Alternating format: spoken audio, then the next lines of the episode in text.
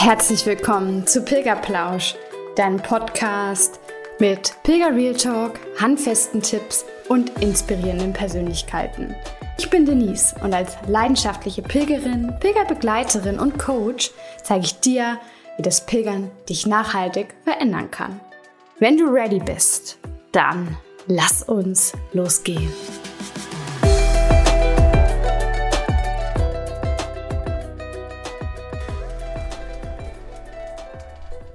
Hello Sunshine, ich danke dir wirklich von Herzen, dass du auch heute wieder bei Pilgerplausch reinhörst. Ich hoffe, dir geht's gut. Und ja, dass der Podcast und vor allem auch die Experteninterviews dich wirklich dabei unterstützen, deine Perspektive immer leichter und leichter shiften zu können. Vor allem auch, wenn du das Gefühl hast, dass so eine Situation mal wieder wirklich vollkommen festgefahren scheint. Und wenn es der Fall ist, wenn dir der Podcast wirklich schon auf irgendeine Art und Weise helfen konnte oder dir einen ganz wertvollen Impuls geben konnte, dann freue ich mich von Herzen über eine Bewertung. Halt dafür doch gerne einfach mal kurz hier an.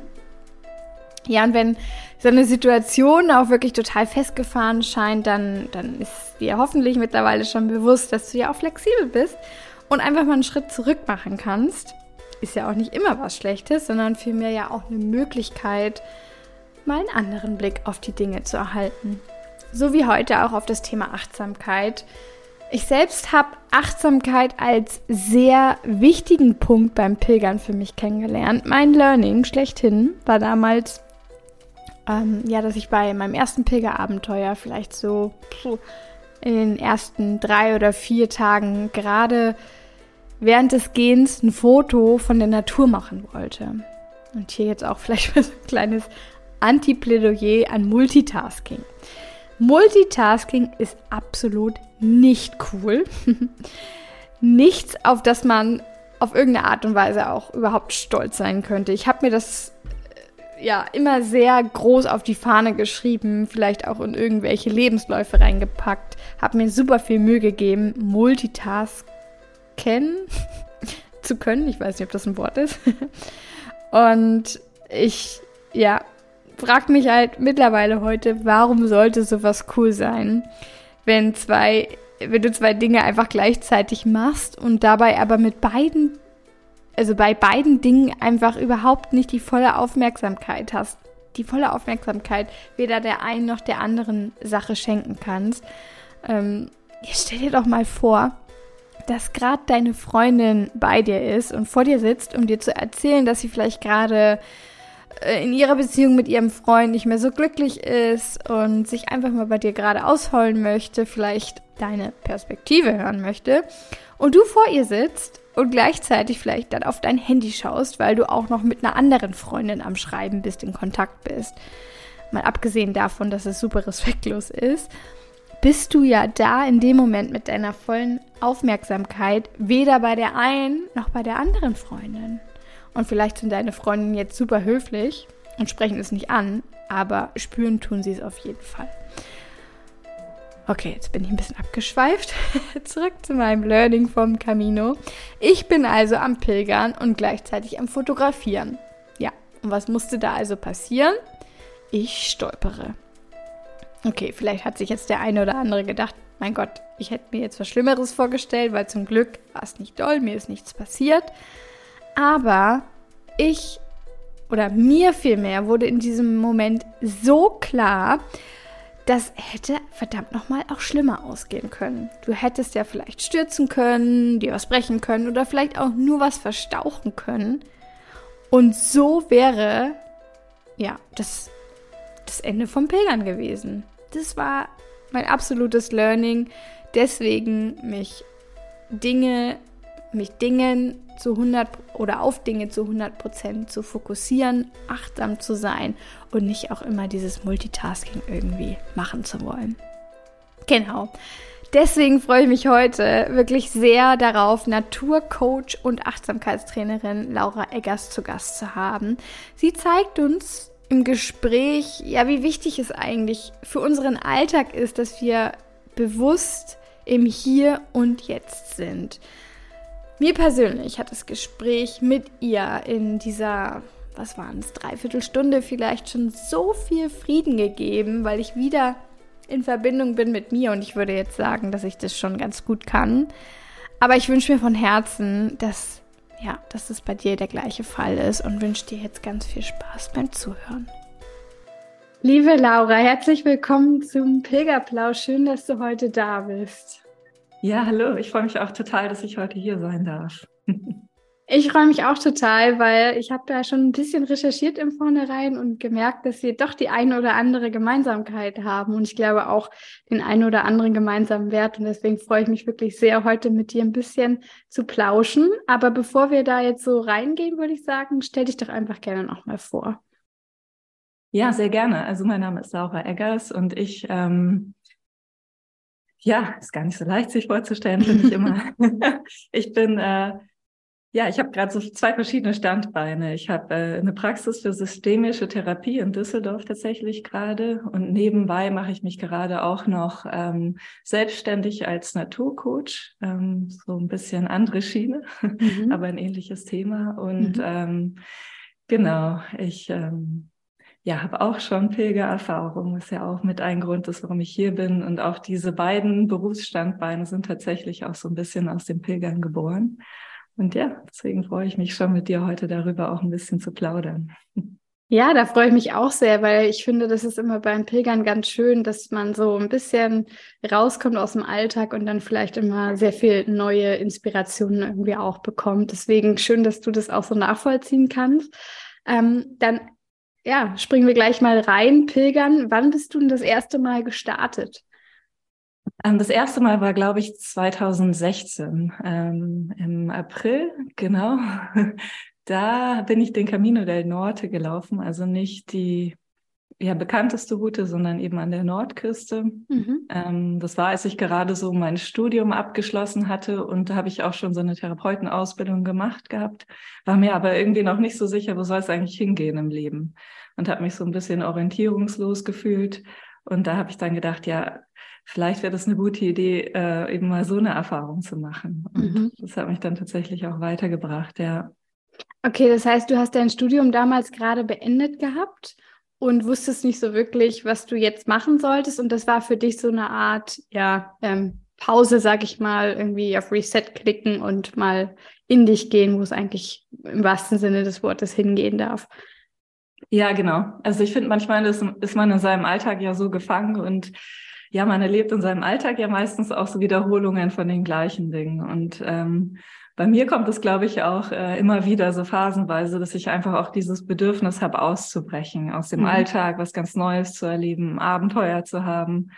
Und ich glaube, damals war das so, dass es irgendwie verbunden war. Da war so ein Bedürfnis, so echt mal raus aus dem Alltag und gleichzeitig eben diese Orientierungslosigkeit, dass ich nicht genau wusste, soll ich mich selbstständig machen, soll ich irgendwo eine Anstellung suchen? Ähm, und natürlich gab es auch einige Themen, glaube ich, in meinem Privatleben, die mich so motiviert haben, da mal was zu ändern. Und mhm. genau so kam das dann, dass ich das erste Mal eben diese Pilger auf Pilgerschaft gegangen bin. Ja, und wie kam es gerade, dass du dich dann fürs Pilgern entschieden hast? Also hattest du schon immer mal mit dem Gedanken gespielt oder ist es, ist es irgendwie vielleicht gerade in dem Moment, wie das Universum ist ja manchmal auch so schön, ein dann auf dem Tablett kredenzt, ist es dann irgendwie gerade in dem Moment hochgeploppt und du hast die Chance ergriffen? Vielleicht magst du uns da noch ein bisschen mitnehmen. Ach, das ist ja jetzt auch schon relativ lange her und ich erinnere mich gar nicht mehr so ganz genau, wie ich überhaupt auf die Idee gekommen bin. Mhm. Aber ich glaube, es war relativ impulsiv. Also es war jetzt kein Wunsch, okay. den ich eine ganz, ganz lange Zeit mit mir rumgetragen habe, mhm. sondern ich bin manchmal so, äh, ich krieg eine Idee und denke mir, ja, das mache ich.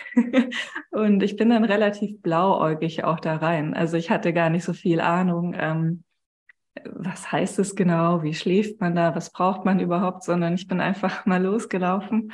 Und ich erinnere mich auch, dass ich dann in Spanien unterwegs war und ich hatte eigentlich so richtig fette Winterwanderschuhe, weil äh, ich mich zum Beispiel gar nicht so gut über das Wetter informiert habe und so. Also ähm, manchmal, also ich lerne gerade, das ein bisschen weniger zu machen, aber manchmal bin ich sehr impulsiv. Mhm. Und ähm, genau, und ich glaube, oft ist es eben sehr wertvoll, diesen Impulsen auch zu folgen, weil das war genau das Richtige für mich. Mhm. Ähm, genau. Und die Planung habe ich jetzt beim zweiten Mal auf jeden Fall besser, besser gemacht.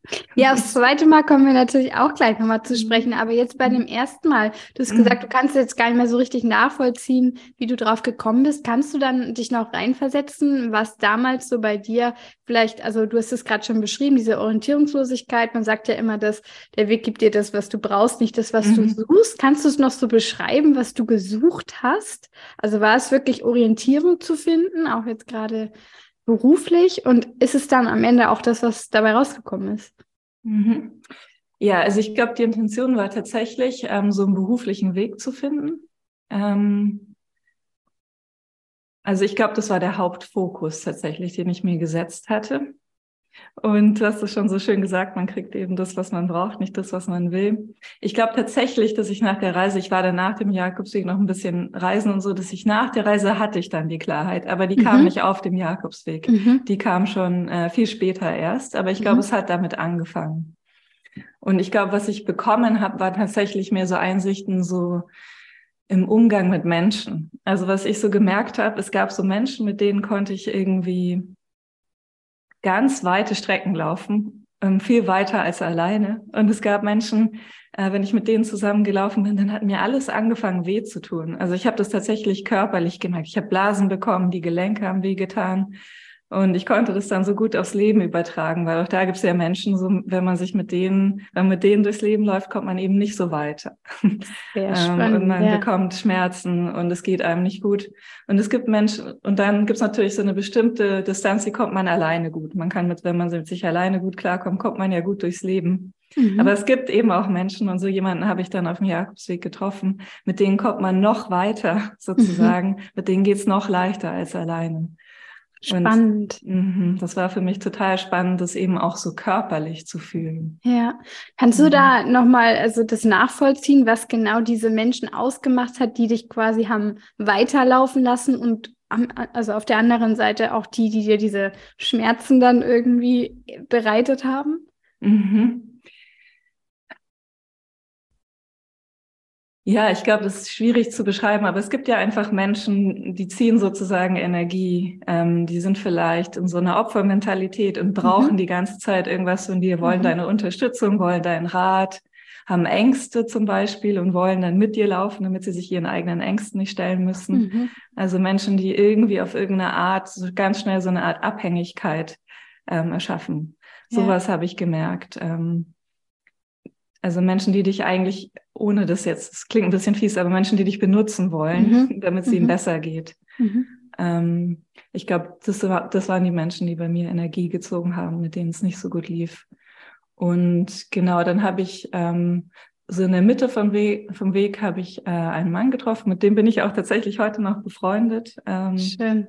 Ein Schweizer. Und ich glaube, der wollte einfach äh, der hatte überhaupt, der war einfach so zufrieden mit sich selbst und ähm, der hat nichts von mir gebraucht, der war einfach da und ähm, der war auch einfach total lustig und humorvoll und hat die Dinge mit so einer Leichtigkeit betrachtet. Mhm. Und ähm, das hat mir einfach, ich glaube einfach dieses, dass man einfach zusammen ist, ohne irgendwie was voneinander zu wollen, sozusagen, was voneinander zu brauchen. Das war es, glaube ich, was, was es für mich so leicht gemacht hat. Mhm. Und ja. Ja, konntest du es auf dein Leben dann auch irgendwie übertragen? Also hast du vielleicht wirklich dann auch dich von Menschen in deinem Leben dann getrennt, weil du gemerkt hast, genau die sind eigentlich die, die mir nicht gut tun, die halt wirklich immer nur dieses, ja, irgendwas von dir haben wollen? Mhm. Also meine, ich, ich hatte jetzt irgendwie keine total toxischen Freundschaften oder so, aber ich habe auf jeden Fall gelernt, ähm, meine Antennen dafür zu schärfen und das mhm. viel bewusster wahrzunehmen. Tut mir das mhm. eigentlich gerade gut? Wie fühle ich mich nach einem Treffen mit einer Freundin? Habe ich Energie oder fühle ich mich total ausgelaugt? Und da einfach mal viel klarer hinzuspüren. Und ja. Was ich auch, also was glaube ich auch direkte Konsequenzen auf mein Leben hatte, war, dass ich bevor ich den Jakobsweg gelaufen bin, da war ich ja noch, äh, noch jung, also Mitte 20 oder so, da hatte ich einfach irgendwie gar keine so richtig guten Beziehungen mit Männern. Also ich hatte ähm, irgendwie so ein paar einfach schwierige Beziehungen nacheinander und habe dann, als ich glaube ich, als ich in den Jakobsweg gegangen bin, hatte ich auch so dieses Gefühl, so warum haben wir überhaupt Beziehungen? Ist doch alles voll nervig und bringt eh nur Unglück. Und als ich dann eben mit diesem Mann diesen Jakobsweg gegangen bin, habe ich dann plötzlich verstanden, warum es eigentlich besser ist, zu zweit zu sein. Also so auch nochmal so ganz klar gespürt, ähm, warum es besser ist sozusagen oder wie wir uns im Leben eigentlich gegenseitig unterstützen können. Und interessanterweise habe ich dann eben, ich glaube, eineinhalb Jahre, äh, eineinhalb Monate oder einen Monat nach dem Jakobsweg meinen Freund kennengelernt, mit ja. dem ich auch heute noch zusammen bin. Total schön. Ja, und ich glaube, hätte ich diesen Shift über meine Glaubenssätze, über Beziehungen nicht so ändern können durch den Jakobsweg, wären wir bestimmt nicht zusammengekommen. Mhm. Mhm. Genau. Super schön. Mhm. Ja, und dann hast du dich das zweite, oder sagen wir mal, bleiben wir nochmal da, weil du ja auch gesagt hast, es sollte dir beruflich Orientierung geben. Für was hast du dich dann entschieden? Also was, was ist es dann geworden? Ist es äh, die Selbstständigkeit oder das Angestelltenverhältnis geworden? Ähm, ja, das war dann noch ein längerer Weg tatsächlich, aber ungefähr eineinhalb Jahre nach dem Jakobsweg habe ich mich dann selbstständig gemacht als systemische Therapeutin, habe meine Praxis aufgemacht hier in Düsseldorf ähm, und es lief auch oder es läuft auch immer noch äh, wirklich gut und war definitiv auch die richtige Entscheidung. Mhm. Mhm. Aber genau, ich weiß nicht, nach, ähm, das habe ich dann ja fünf, sechs Jahre gemacht und mhm. ähm, ja, oft ist es ja in der Selbstständigkeit so, ähm, dass man, die muss mit einem mitwachsen. Ja. Also man verändert sich ja als Mensch die ganze Zeit und man kann nicht einfach äh, also man muss die Selbstständigkeit auch mitwachsen lassen. Man kann nicht einfach ähm, das Gleiche weitermachen für sieben, acht Jahre, weil wenn man sich eben weiterentwickelt, dann, dann passt es plötzlich nicht mehr so gut. Mhm. Und ähm, da war ich dann lange in so einer Phase, ähm, wo ich gemerkt habe, irgendwie es passt nicht mehr so richtig. Also es fehlt mir in der Praxis die Lebendigkeit und ähm, ich fühle mich ein bisschen stagnierend. Mhm. Um, beruflich vor allem, aber auch ein bisschen privat. Und das hat mir dann tatsächlich den Impuls zum zweiten Jakobsweg gegeben, dass ich dachte, ich muss, ich muss hier nochmal raus, irgendwie alles nochmal von außen sehen, ähm, um aus diesem Stagnationsgefühl rauszukommen. Ja, ja, das finde ich auch super, dass du es beschreibst, weil, ähm, weil gerade wenn wir im Außen irgendwie weggehen von der Stagnation und wirklich ins, ins Gehen kommen, wenn sich was im wahrsten Sinne des Wortes bewegt, dann bewegt sich halt meistens das auch im Inneren. Ne? Das ist immer so schön, dass sich das auch super toll übertragen lässt. Mhm. Und dann erzähl doch mal das zweite Pilgerabenteuer. Was, was war es dann? Also wie, wie, wie bist du losgegangen? Hat sich da was schon auf dem Weg entwickelt, dass du rausgefunden hast, wo es dann, ja, der Fokus jetzt hingehen darf? Mhm.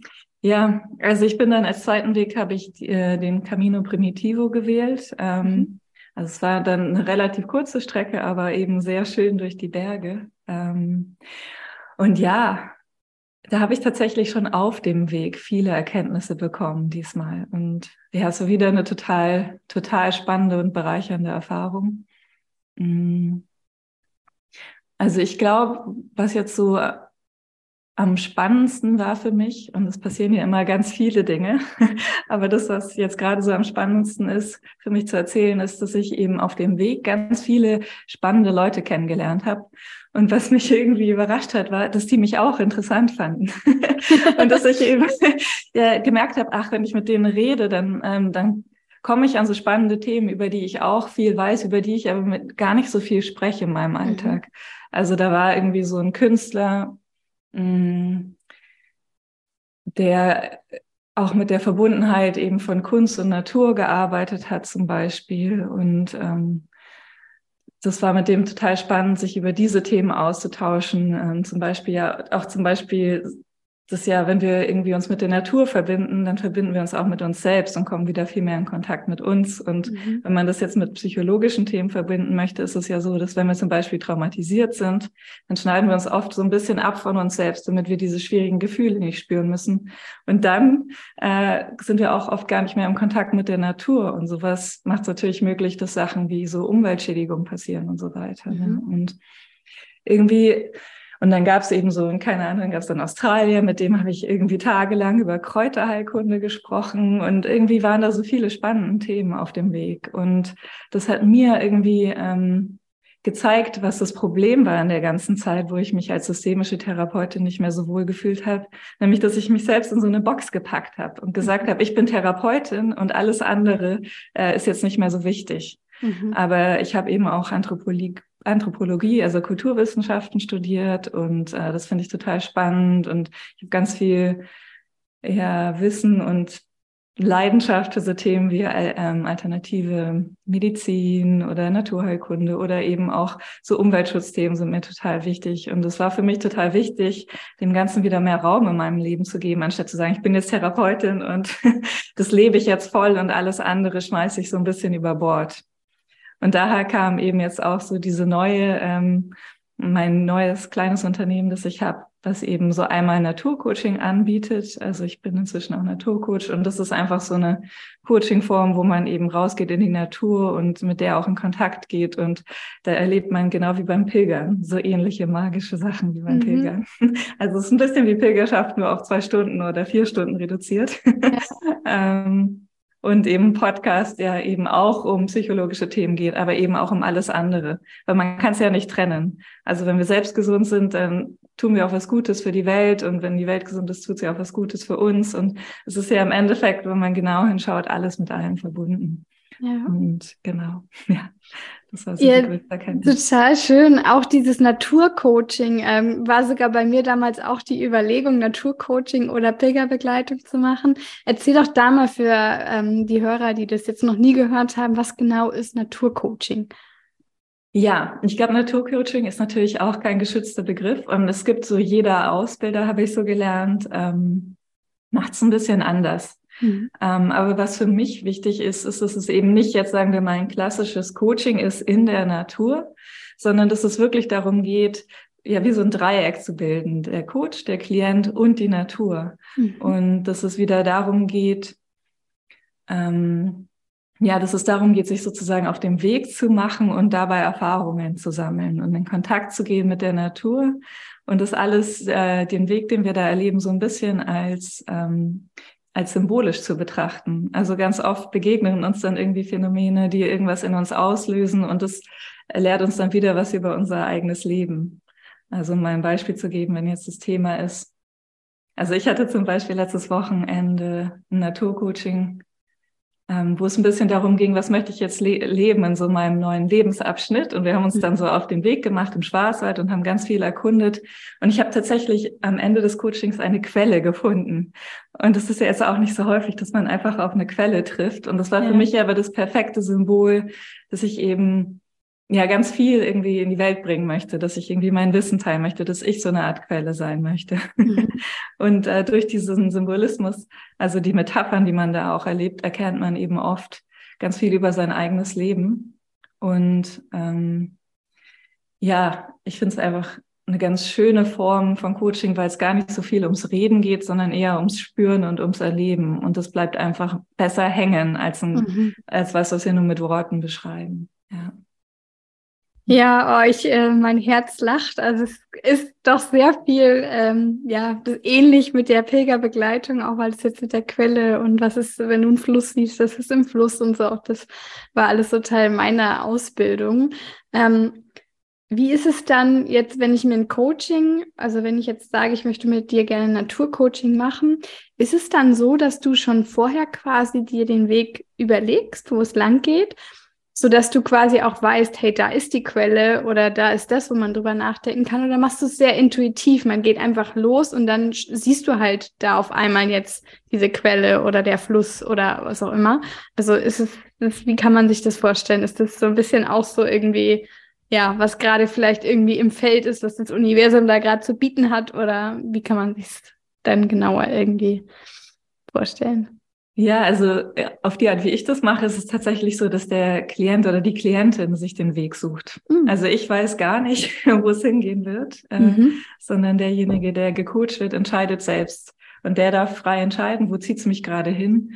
Ähm, und dadurch ist das Ganze natürlich sehr intuitiv und gar nicht planbar. Mhm. Ähm, aber es entsteht dafür jedes Mal halt ein ganz anderer und ganz neuer Prozess und man landet dann eben auch an diesen Orten, wo man gar nicht gedacht hätte, dass man landen könnte. Ja. Ja, was ich jetzt gerade irgendwie auch im, im Kopf habe, weil du es gesagt hast, du bist da sehr impulsiv, dass das ja eigentlich genau diese Stärke dann von dir da auch so ein bisschen hervorkitzelt wieder, ne? Weil du da sehr ja auf deine Impulse vertrauen kannst, was in dem Moment dann einfach gerade sich auch für dich zeigt. und genau. du spiegeln darfst. Genau, das ist die Kunst und manchmal auch die Schwierigkeit natürlich, mhm. äh, dass man dann, ja, man kann nichts planen und muss drauf gucken, was, was, was intuitiv, was könnte ich jetzt tun. Ähm, und oft ist es ja wirklich so, dass sich dann im richtigen Moment der richtige Impuls zeigt. Ähm, und wenn nicht, dann sagt der, der gecoacht wird oder die, die gecoacht wird, ist meistens eh, nee, das passt jetzt nicht, Laura. Mach mal was anderes. Ja. ja. Wie gehst du damit um? Wenn ich, wenn jemand wenn, sagt, das passt gerade nicht. Ja, genau. Ja, äh, das ist für mich total in Ordnung. Also ich habe ähm, also meistens sage ich das auch so, dass ich sage, ah, ich habe jetzt den Impuls, wir könnten hier eine Achtsamkeitsübung machen, aber wenn es für dich gerade nicht passt, dann sag's einfach so und dann können die Klienten ja selbst entscheiden, ob das für sie passt oder nicht, mhm. ähm, weil es muss ja für beide stimmig sein. Ja. Und wenn man das Angebot schon so formuliert, dann ist, wenn derjenige dann sagt, nee, das passt gerade nicht, ist ja irgendwie schon, äh, dann ist das total in Ordnung. Mhm. Ja. Ja. Jetzt hast du das äh, schöne Wort Achtsamkeit erwähnt und das ist ja auch so ein Teil von, von, deiner, von deinen ja, Themenschwerpunkten, sag ich mal. Kannst du da noch mal so ein bisschen drauf eingehen, was für dich Achtsamkeit überhaupt ist? Mhm. Ja, spannende Frage. genau, also ich, äh, genau, ich bin auch, auch Achtsamkeitscoach ähm, und ich lasse das auch gerne einfließen in meine Arbeit in der Praxis und auch in der Arbeit im Wald. Und Achtsamkeit ist für mich einfach die Bewusst, also das Bewusstsein, was da ist. Mhm. Also, dass wir einfach mal ganz bewusst wahrnehmen, was ist denn gerade los? Und ähm, man kann den Fokus da ja auf verschiedene Dinge richten, ob es jetzt der Wald ist oder ob es die, ja, die Gefühle, die Empfindungen, die Körperempfindungen, die in unserem Körper sind, äh, ist, oder ob wir uns auf den Atem fokussieren möchten. Und für mich hat Achtsamkeit das ist auch eine Haltung. Also wir können auch okay. achtsam durchs Leben gehen. Das heißt nicht, dass wir ständig meditieren, aber dass wir vielleicht vorsichtig sind mit unseren Bewertungen, dass wir nicht immer gleich sagen, das ist gut, das ist schlecht, das will ich, das will ich nicht, mhm. sondern eine gewisse Offenheit haben für das, was halt passiert und auch uns selbst mit Mitgefühl betrachten und natürlich die anderen um uns herum. Das sind für mich auch Aspekte von Achtsamkeit tatsächlich. Mhm. Ja. ja, total schön. Und was würdest du sagen, wann, wann ist Achtsamkeit genau das richtige Tool? Also es gibt ja wahnsinnig viele verschiedene Tools da draußen, aber wofür würdest du sagen, ist Achtsamkeit wirklich so das erste Tool, was man vielleicht anwenden sollte? Also ich setze es immer dann ein, wenn ich so merke, der Mensch, mit dem ich arbeite, ist sehr im Kopf. Mhm. Ähm, jeder von uns äh, kennt das ja, das Gefühl, dass man so ins Grübeln kommt und irgendwie ganz viele Gedanken da sind und man sich selbst gar nicht mehr so mitnimmt, äh, gar nicht mehr so wahrnimmt. Mhm. also gar nicht mehr so mitbekommt, was ist eigentlich los. Und ich finde, das ist der Moment, wo ich sage, jetzt ist es gut, Achtsamkeit ähm, zu praktizieren und eine kleine Übung zu machen. Weil wenn wir gar nicht mehr mitbekommen, wie es uns eigentlich geht und was wir gerade brauchen, dann können wir natürlich auch nicht den richtigen Schritt gehen. Ja. Und ich finde, einer meiner Lehrer sagt immer so, das Gehirn ist, oder was sagt er, der Verstand ist eine wunderbare Sache, aber der kann nicht fühlen. und, und das, das stimmt total, ja. Und deswegen, also wenn man merkt, oh, ich bin gerade total im Kopf die ganze Zeit am Denken und ich habe gar nicht gemerkt, dass ich seit vier Stunden nichts getrunken habe, dann ist es ein guter Moment, ähm, eine kleine Achtsamkeitsübung zu machen. Ja, mhm. ich sehe das jetzt als Einladung, weil mhm. eigentlich wollte ich dich so fragen, ja, was hast du für einen Tipp, was man dann so machen kann im, im Leben, wenn man gerade das Gefühl hat, dass man vielleicht zu sehr im Kopf ist. Hast du spontan vielleicht eine kleine Übung, die wir hier zusammen machen könnten, die jetzt wirklich auch nur zum Hören wichtig ist? Mhm. Für die Hörer, dass wir einfach mal. ja, klar, können wir gerne machen. Ähm, lass mich mal überlegen. Also das Einfachste, was man machen kann, und ich leite jetzt vielleicht so, vielleicht leite ich es einfach mal fünf Minuten an, kann Sehr man dann gerne, vielleicht ja. nicht beim nicht beim Autofahren machen unbedingt, aber jeder, der so mithört und ein bisschen Zeit hat gerade. Und dann würde ich einfach mal sagen, ähm, nimm mal einen, einen ganz bewussten tiefen Atemzug. Ich mache auch einfach mal mit. Mach einfach mal mit, genau.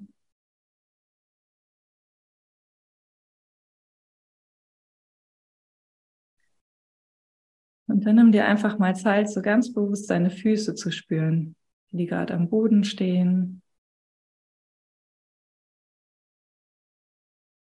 Und die Beine.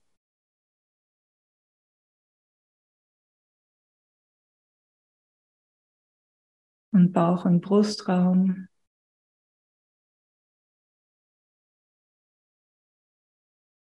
und Schultern und Nacken.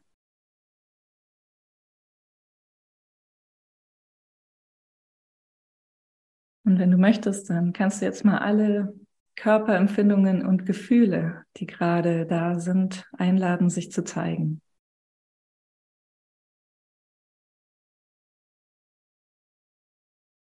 Und wenn du irgendwas wahrnimmst, wie Hunger oder Durst oder Druck oder ein Gefühl wie Freude oder Anspannung, kannst du es einfach benennen.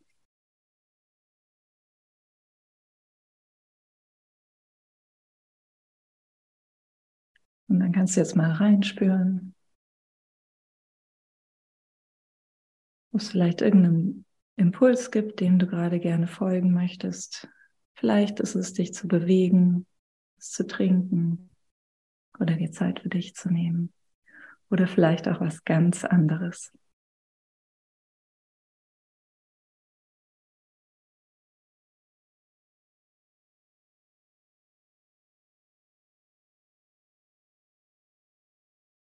Und dann nimm jetzt noch einen tiefen, bewussten Atemzug. Und komm in deinem Tempo zurück. Ins Hier und Jetzt.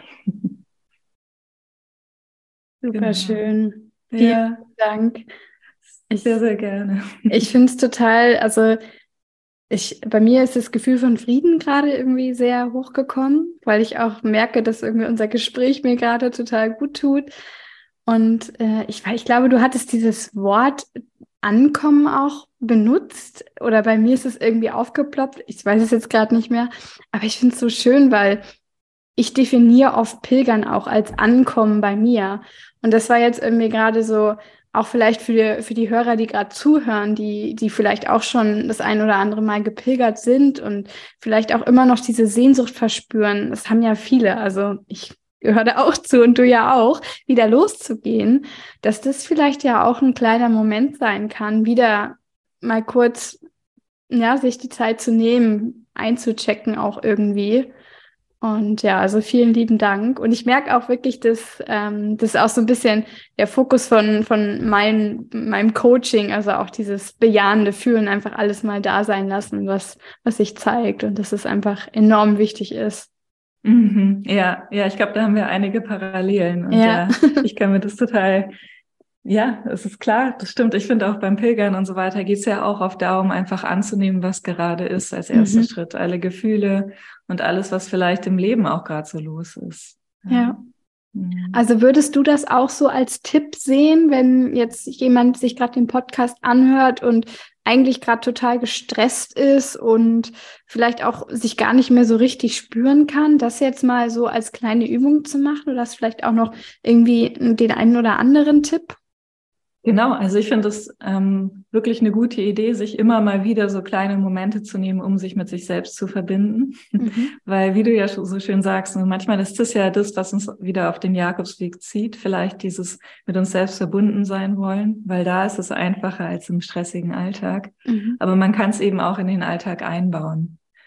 Und vielleicht ist es auch wichtig, wenn man jetzt so eine richtige Sehnsucht nach Pilgern hat, sich zu überlegen, was ist denn, was steckt denn da dahinter? Also warum möchte ich das?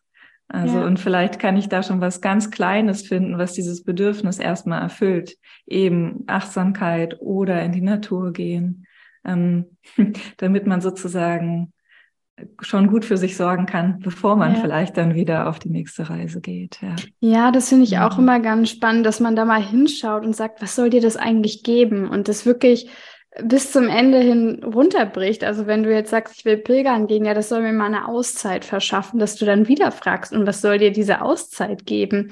Dann kommst du irgendwann vielleicht wirklich da an und wie du es gesagt hast, dann dürfen wir genau da hinschauen und das jetzt schon uns geben und nicht erst warten, wenn ähm, ja, viele nennen ja auch immer so, ach, wenn ich dann in Rente komme, dann gehe ich pilgern. Aber das sind vielleicht noch 10, 20 Jahre und bis dahin, also dir das dann erst zu geben, ja, wäre mhm. wirklich fatal. Ja, ja, genau. Ja, und das nun mal, das Leben ist nun mal zum größten Teil Alltag. Mhm. Und ähm, wir müssen eben, glaube ich, alle lernen, auch im Alltag gut für uns zu sorgen, sozusagen. Ja, ja, ja total schön. Also ich äh, wollte auf jeden Fall dich aber auch noch fragen, Thema Verbundenheit. Du hast es jetzt vorhin kurz erwähnt mit dem, mit dem Künstler auch und das ist jetzt ja auch die Verbindung zu uns selber. Ähm, wie, wie, wie ist da vielleicht auch noch so dein, also erstmal, wo, wo kommt das für dich her? Also ist es wirklich dieses Gespräch mit dem Künstler gewesen, dass dir die Verbundenheit so wichtig ist oder ähm, oder also wirklich kommt es auch vom Pilgern oder ist es was, was du vielleicht irgendwie schon immer gespürt hast und das Pilgern es vielleicht auch einfach nur verstärkt hat? Mhm.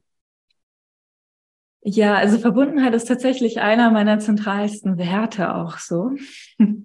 Und ich glaube, und das Verbundenheit fängt ja erstmal bei uns selber an. Und ich glaube, das kommt wahrscheinlich daher, dass ich mich viele Jahre einfach nicht so sehr mit mir verbunden gefühlt habe und das eben für mich erst entdecken musste übers Pilgern, über die Achtsamkeit und über das Naturcoaching. Mhm. Und ich finde, es fängt ja immer bei uns an, dass wir mit uns selbst verbunden sein müssen, sozusagen, weil um Verbundenheit mit anderen oder mit der Natur zu spüren, weil die, die Verbundenheit fühlen wir ja in uns. und wenn wir nicht mit uns verbunden Stimmt. sind, können wir sie nicht fühlen. Ja. Ähm, und ich glaube, so jede Station in meinem Leben hat mir das irgendwie noch ein bisschen bewusster gemacht. Mhm. Und ähm, der Jakobsweg jetzt ähm, im letzten Jahr hat mir dann sozusagen das nochmal auch gezeigt, dass es auch wichtig ist, die Dinge in Verbundenheit zu denken. Also die Verbundenheit mit anderen ist mir da nochmal klar geworden, wie wichtig die ist. Aber auch, dass wir eben so einen ganzheitlichen Blick auf Dinge haben. Das ist mir, mhm. glaube ich, da im Jakobsweg klarer geworden, weil wir ja natürlich auch irgendwie in einer Gesellschaft leben, die sehr spezialisiert ist. Also ja. Also wir haben so, keine Ahnung, Kardiologen und Psychologen und es gibt ja irgendwie zwischen jedem Themenfeld auch Verknüpfungen. Und mhm. ähm, da ist mir klar geworden, wir können ja zum Beispiel körperliche Gesundheit nicht ohne psychische Gesundheit denken, weil das ja zusammenhängt. Und mhm. dieser Aspekt von Verbundenheit ist mir da nochmal irgendwie bewusster geworden. Ja, ja und weil du es mhm. jetzt auch gerade so gesagt hattest, ähm, du hast ja auch diese systemische Ausbildung. Ne? Mhm. Das, mhm. äh, das wollte ich sowieso nochmal nachfragen, dass du vielleicht das auch nochmal kurz erklären kannst, weil das kam jetzt gerade so bei mir, dass das ja auch dann wieder da irgendwie ein bisschen mit reinspielt, für die, die es noch nicht gehört haben, was genau jetzt das bedeutet. Mhm. Ja, systemische Therapie hat auch ja, viele verschiedene Aspekte, aber ich glaube, was für mich vielleicht zentral daran ist, ist eben, ähm, dass wir uns selbst als nicht, genau, eben auch nicht als einzelnes Individuum betrachten, sondern als ähm, jemand, als Mensch, der in ein System eingebunden ist. Und das früheste System, das uns prägt, ist natürlich unser Familiensystem, mhm. äh, in dem wir ja oft bestimmte Rollen einnehmen. Und die systemische Therapie wirft eben darauf auch, auch einen Blick. Zum Beispiel, wann hat das Verhalten, das uns gerade an uns stört, vielleicht mal Sinn gemacht? Und oft landet man da ja oft in der Familiendynamik. Und was ich eben auch wichtig finde, ist, ähm, dass es ja auch in uns selbst Systeme gibt. Also, dass wir verschiedene Anteile vielleicht haben. Entschuldigung, jetzt muss ich hier was trinken. so, die, ähm, die miteinander Systeme bin, ähm, schaffen, zum Beispiel vielleicht einen inneren Kritiker, den kennt man ja, der vielleicht im, im Konflikt steht mit unserem liebevollen Anteil oder so. Mhm. Und das finde ich eben auch einen schönen Aspekt von systemischer Therapie. Und du hast recht, die Verbundenheit, also steckt da auch mit drin. Ja. genau. Ich glaube, das ist einfach ganz, ganz tief in allem, was ich tue, irgendwie so mit, schwingt so mit. Ja, also habe ich jetzt auch gerade so drüber gesprochen hat, so irgendwie ist es wahrscheinlich schon immer da gewesen, durfte sich äh, einfach nur mehr zeigen oder mehr freigeschaufelt werden oder wie auch immer. Mhm. Ja, wahrscheinlich. Ja, jetzt wo du es so sagst, spannend. Ja, also ich, äh, ich bin sowieso immer noch total in dieser Achtsamkeit drin durch deine Übung und äh, unser Gespräch. Aber ähm, am Ende würde ich dir gerne einfach noch drei Interview äh, oder drei Fragen stellen, die ich so allen Gästen immer gerne stelle. Und wir haben zwar kurz vorhin schon drüber gesprochen, aber es war eher meine Definition. Was ist denn deine Definition vom Pilgern? Was ist Pilgern für dich? Hm. Also definieren, glaube ich, kann man es nicht, aber meine Definition wäre vielleicht auf Selbstentdeckungsreise gehen und ähm, und ich glaube vielleicht auch sich wieder verbinden mit der Magie des Lebens. Mhm. Mhm. Ja, schön. Schön. Mhm. Ähm, dann nochmal ein ganz, eine ganz praktische Frage oder ein praktischer Tipp vielmehr von dir. Ich packe meinen Rucksack und nehme mit. Was ist dir beim Pilgern wichtig? Was muss in deinen Rucksack auf jeden Fall rein? ähm, hm, lass mich mal überlegen. Was ist da das Wichtigste? Also beim Pilgern ist es ja so wichtig, so wenig wie möglich mitzunehmen. Und vielleicht äh, ist es auch was, was ich über im Übertragenen gerne mitnehmen würde. Also, dass ich, dass man so wenig wie möglich irgendwie an Gedankenballast oder Themen aus dem Alltag mitnimmt, mhm. sondern sich wirklich versucht frei zu machen für die mhm. Zeit. Und es gibt jetzt kein Objekt, wo ich sage, außer den ganz gewöhnlichen Objekten, die jeder so mit dabei hat, wo ich sage, das muss unbedingt mit in den Pilgerrucksack. Äh, da bin ich eher minimalistisch. Ja, aber da hast du schon einen guten Übergang zur letzten Frage geschaffen, weil ich immer noch so gerne diese Frage stelle, wenn der Hörer jetzt mal so seinen, seinen Rucksack kräftig ausrümpelt und damit aber auch wirklich dieser Lebensrucksack gemeint ist, wie du jetzt auch gerade schon ein bisschen angedeutet hast, welche drei Tipps kannst du ihm dann geben, welche er für seinen Lebensweg, welche ja, Dinge, also ne, in Anführungsstrichen Dinge wieder einpacken sollte oder suchen und einpacken sollte. Äh, also meinst du jetzt, welche Dinge er wirklich einpacken sollte oder welche er aus entrümpeln sollte?